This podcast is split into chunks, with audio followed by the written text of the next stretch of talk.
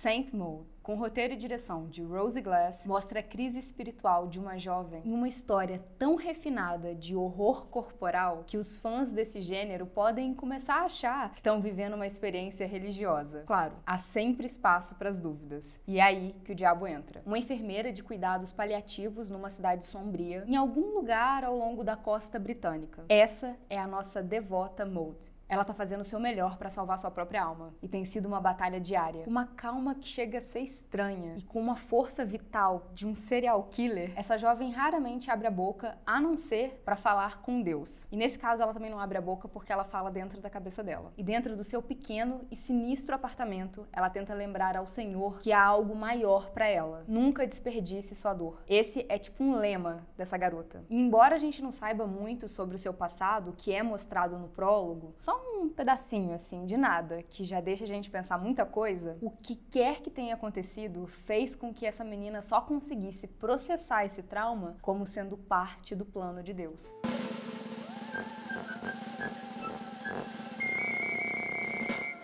Bem-vindos a mais uma sessão do Clube dos Excêntricos. Eu sou a minha musa. Lembre-se de estar seguindo a primeira, a segunda, a terceira, a quarta, a quinta e a décima oitava regra do clube. Um dia eu vou deixar todas elas listadas aqui embaixo e a gente vai fazer um campeonato de quem consegue recitar todas, beleza? Mas só para reforçar uma das regras, esteja onde o clube estiver. No Instagram, no Twitter, no YouTube, na sua plataforma de streaming favorita. Deixa seu like, compartilhe e esteja pronto para mais uma sessão do clube. Ó, oh, vai ter spoiler. Quando a jovem Maud chega na mansão onde ela deve cuidar da sua nova paciente, que está sofrendo de um linfoma em estágio terminal, Maud encontra ali o seu propósito. Ela está naquela casa para salvar a alma da Amanda, vivida pela Jennifer Yao. E eu vou te dizer uma coisa: essa mulher não vai tornar essa missão nada fácil. Ela era uma dançarina moderna antes de ter sido acometida pela doença, e ela é uma pessoa de uma personalidade bem forte. Somando isso à amargura que ela tá sentindo de ver o corpo dela sendo deteriorado pela doença, a Amanda é o tipo de personagem que você consegue ver o fogo brilhando nos olhos dela. E aí fica a dúvida: se é a paixão pela vida que ela tem ou se é o diabo. A Amanda tá procurando alguém para trazê-la de volta para a vida, não para salvar a alma dela. Ela quer viver romance e às vezes só algo bem carnal, e é completamente diferente da nossa santinha. Só que a nossa Santa Mold acaba acreditando que ela pode sim salvar a alma da nossa Amanda, mesmo ela não querendo. A Amanda, ela não mede palavras e nem liga de ser muito grossa para se expressar, mas ela também sabe ser terna e maternal. E a Mold acaba confundindo isso com um pedido de salvação real. E a Amanda pode ser o fio narrativo que entrega a psique da Mold. Essa jovem tá numa linha tênue entre a real devoção religiosa e a doença mental. E o seu equilíbrio é escorregadio. Como a maioria dos filmes seculares sobre a fé religiosa, esse aqui também vai dar umas alfinetadas. E para quem viu o filme, é... pode ser literal esse tal desse negócio de alfinetar. O longa-metragem desconfia o tempo todo dessa convicção religiosa, dessa jovem, pura, eterna e um pouco creep. Saint Maud não se apressa em definir as suas verdades, mas fica claro que é sim um horror. O estranho aqui, e também o mérito do filme é que a gente esperaria que a nossa protagonista sofresse os males de algo externo, mas o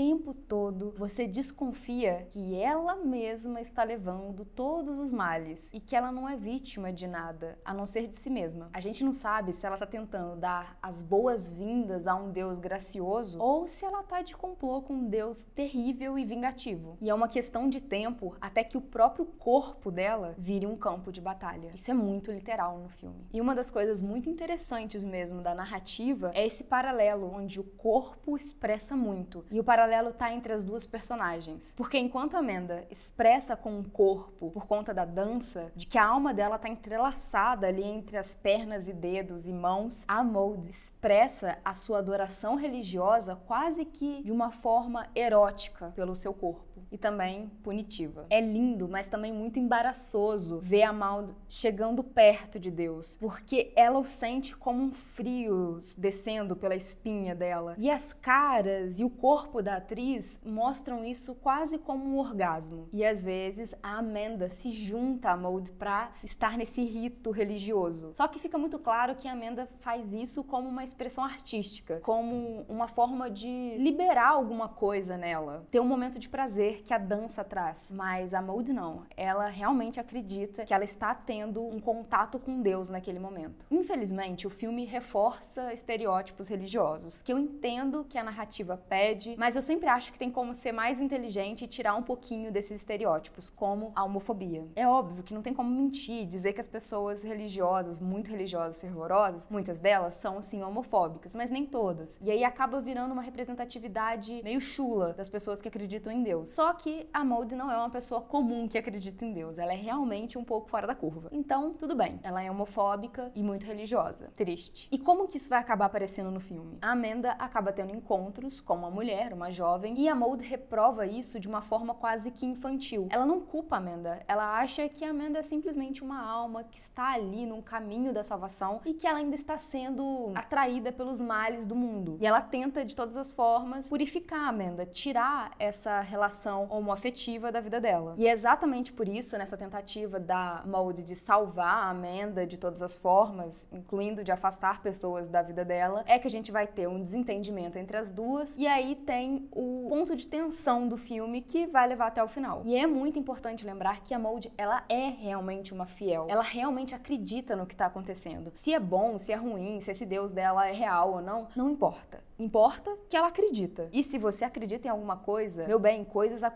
Ela acredita puramente que o que ela está fazendo pela Amanda e o que ela está fazendo num todo é uma missão de Deus. E é uma missão para salvar a própria alma e a alma dos outros. Então é difícil argumentar contra ela. E ela tem um quê de infantilidade tão grande que fica difícil realmente ter um diálogo com essa menina. Só que a primeira cena do filme deixa muito claro que ela sofreu uma ruptura, um trauma tão grande fez com que ela se tornasse um pouco à margem da realidade, para ela poder lidar com a vida dela. Acho que ela teve que desligar alguma coisa para ela poder seguir em frente. E é muito estranho falar isso, mas infelizmente a Maud não poupará esforços para salvar a Amanda. E isso pode ser muito trágico. Tentar impor algo a outra pessoa ao ponto que a vontade dela não importe. E é nesse ponto que a direção se interessa menos em assustar e acha mais importante seduzir. Mas pode ter certeza, em algum momento dessa narrativa, as duas coisas vão se unir: a sedução e o pavor. E esse ponto é quando a convicção da Maud começa a destruir a nossa. É realmente possível que Deus tenha um plano maior para ela? O filme acaba exatamente com a resposta disso, na minha opinião. E isso é um ponto um pouco negativo para mim. Quem assistiu o filme pode dizer aqui nos comentários o que achou sobre isso. Tem um certo problema na narrativa desse filme que é a direção e o roteiro entregam mais do que deveriam para mim, para um filme que eu goste. Eu gosto de sair do cinema quando tem pontas soltas no filme, questionando de fato o que aconteceu e tendo a minha própria versão do filme. Pode-se dizer que Hereditário é um dos melhores filmes para isso. E esse filme aqui, por mais que ele tente ser dúbio e te deixar ali com uma pulguinha atrás da orelha, se a Amanda é realmente alguém diabólico ou se a Mold é realmente uma pessoa santa, eu acho que a resposta final ficou escancarada e não tem muito lugar para abrir teorias. Porém, Cada cabecinha é um mundo, talvez vocês tenham uma outra percepção do filme. Só que para saber se outras pessoas têm realmente percepções diferentes ou não, ou se esse filme realmente deixou tudo em aberto, eu convidei duas pessoinhas maravilhosas para falar um pouquinho sobre esse filme que é maravilhoso sim, mas tem ali suas falhas como qualquer outro filme que é completamente normal. Para isso, eu chamei os meninos do Trilha do Medo. Bora ouvir o que eles têm para dizer. Tá, tá, tá, e aí, excêntricos? Eu sou o Neto. E eu sou o Júnior. E nós somos do site trilhadomedo.com. E eu já queria abrir esse vídeo aqui agradecendo o convite. Sim, muito obrigado, meninas. A Mia chamou a gente para falar sobre um filme muito estranho. Sim, o filme é Saint Maud. E a gente vai falar o que a gente achou deste filme, o que, que a gente tirou desta loucura toda. A gente acompanha Maud, uma enfermeira que passou um momento traumático na vida profissional dela. Então ela passa passa a ser cuidadora, vai trabalhar numa casa bem isolada, tomando conta de uma mulher chamada Amanda. Tá passando por uma doença muito grave, que parece ser câncer, né? É E linfoma. Começa a acontecer umas coisas estranhas nessa relação com a Amanda e a gente vai conhecer mais sobre do que o fanatismo religioso faz com uma pessoa, né? Basicamente, o filme é sobre o fanatismo da Maud, que depois a gente descobre que esse não é o nome dela. Aos poucos a gente vai descobrindo não sobre o passado, mas sim sobre o que aconteceu mais ou menos com ela pra ela ficar daquele jeito. Aparentemente o fanatismo dela é, é meio recente, né? Parece que não era tão fanática assim. Parece que ela não era tão religiosa, assim. É. Parece que ela tinha uma vida, um passado bem movimentado ali. Aham. Ela era bem promíscua, parece que antes dessa vida que ela começa a viver a partir desse trauma. É o que a, que a gente entende, né? Depois do trauma, provavelmente ela teve eh, esse chamado e fica completamente fanática religiosa. E aí vem uma questão: até que ponto uma pessoa pode influenciar na vida de outra pessoa, como se ela tivesse permissão de se intrometer na vida de alguém? Claro, além de explorar o tema do fanatismo religioso e também questões é, de doenças mentais, Uhum. que a gente pode né, considerar isso também um tema explorado no- na Aham, história. Bastante. Eu vi um filme que fala sobre solidão. Eu enxerguei um filme que conta como uma pessoa sozinha pode tomar caminhos sem volta, talvez. Perdidos. Como uma pessoa sozinha pode não saber se direcionar bem, sabe, na vida, não saber como raciocinar sobre o que é, o que não é real. Não que a gente precise de opiniões terceiras pra ter certeza, mas a gente precisa de pessoas em volta da gente pra gente conversar, desabafar e tudo mais. E a Maud, ela é uma garota muito sozinha. E até onde a gente sabe, né? Porque a gente não tem muito sobre o passado dela. A gente vê que ela não tem alguém pra guiar ela, inclusive na, na religião dela. Né? Ela acha que tá sentindo alguma coisa, então deve ser um chamado divino. Ela sente o poder de Deus, mas não tem ninguém pra dizer pra ela se é mesmo o poder de Deus ou se é algum problema que ela tem na cabeça dela, sabe? Um, um problema mental. Isso fica bem claro porque ela não tem um guia espiritual